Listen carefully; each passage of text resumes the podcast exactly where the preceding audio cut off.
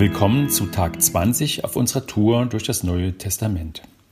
Ich bin Ferdi und lese uns heute Lukas 20, die Verse 20 bis 26. Und sie lauerten ihm auf und sandten Aufpasser ab, die sich stellen sollten, als wären sie redlich, um ihn bei einem Wort zu fassen, damit sie ihn der Obrigkeit und der Gewalt des Statthalters ausliefern könnten. Und sie fragten ihn und sprachen, Meister, wir wissen, dass du richtig redest und lehrst und nicht die Person ansiehst, sondern den Weg Gottes der Wahrheit gemäß lehrst. Ist es uns erlaubt, dem Kaiser die Steuer zu geben oder nicht? Da er aber ihre Arglist erkannte, sprach er zu ihnen, Was versucht ihr mich? Zeigt mir einen Denar. Wessen Bild und Aufschrift trägt er? Sie aber antworteten und sprachen, des Kaisers. Er aber sagt ihnen, so gebt doch dem Kaiser, was des Kaisers ist, und Gott, was Gottes ist. Und sie konnten ihn nicht bei diesem Wort fassen vor dem Volk. Und sie verwunderten sich über seine Antwort und schwiegen. Im Kapitel 20 nach Apostel Lukas erfahren wir, wie Jesus mehrere Male von den hohen Priestern, Schriftgelehrten und Ältesten geprüft wird. Die angesehenen Männer des Volkes Israel zweifeln Jesu Vollmacht an und versuchen alles, um ihm eine verhängnisvolle, zur Festnahme geeignete Antwort zu strittigen Fragen abzuringen.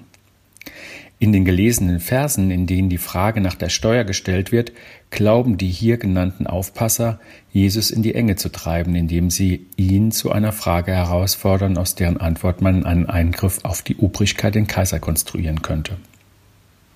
Sie vermitteln im ersten Teil der Ansprache den Eindruck, dass Jesu Vollmacht aus seinen bisherigen Antworten, Kommentaren und Predigten völlig unbestritten ist. Mit diesem Vorspann wollen sie ihn schmeicheln und damit ihn ins Messer laufen lassen. Ich weiß nicht, ob du das ganze Kapitel schon gelesen hast und wie es dir bei dieser dann eigentlich einfachen Frage dieses Teils geht.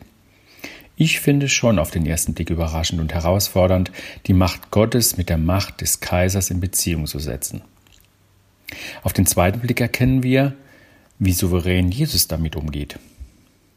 Wir sehen schon im Vers 23, dass er ihnen ihre Grenzen aufzeigt, indem er ihre hinterlistigen Gedanken aufdeckt, dass er alles sehen kann, was sich in ihren Gedanken abspielt.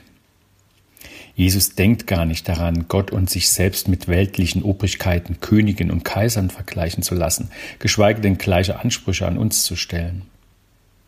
Jesus antwortet sehr souverän und einfach und weiß genau, was mit der Frage bezweckt wird. Und schon hier sieht man den entscheidenden Unterschied zwischen den Anforderungen, die die weltlichen Gesetzgeber und Machthaber an uns Menschen stellen und um was es Jesus grundsätzlich geht.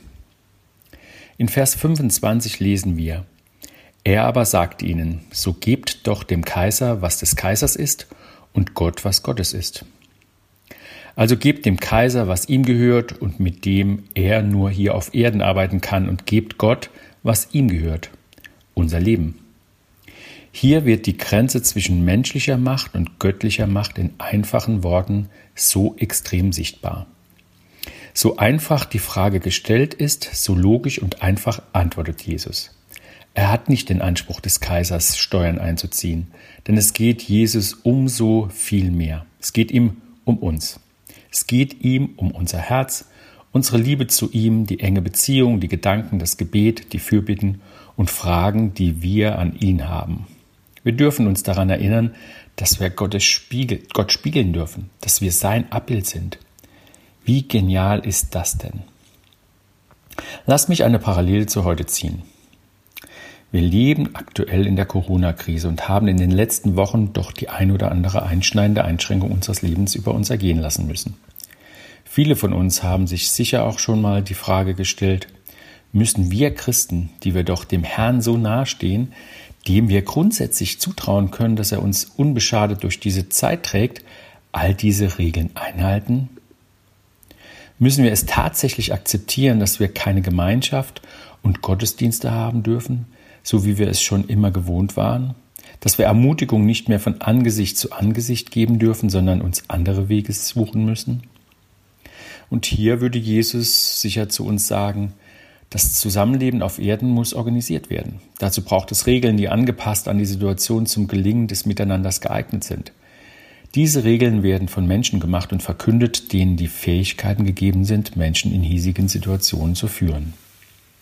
Gebt also dem Kaiser die Steuern oder heute gebt den Regierungen Disziplin und Rücksicht. Haltet die Regeln ein, um durch die schwierigen Zeiten der Corona-Krise zu kommen.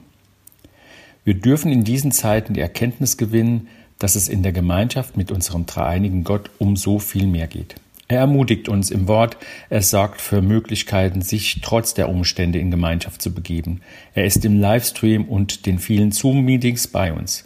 Er gibt uns Kreativität und lässt uns in dieser Zeit nicht allein.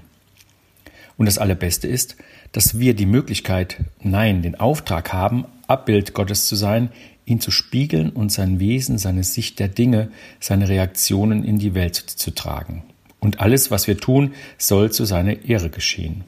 Wir wollen ihm dienen. Und auch die Disziplin, das Unterordnen unter aktuelle Regeln ehrt ihn.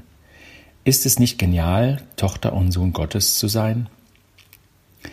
Ich möchte dir heute Folgendes mit auf den Weg geben.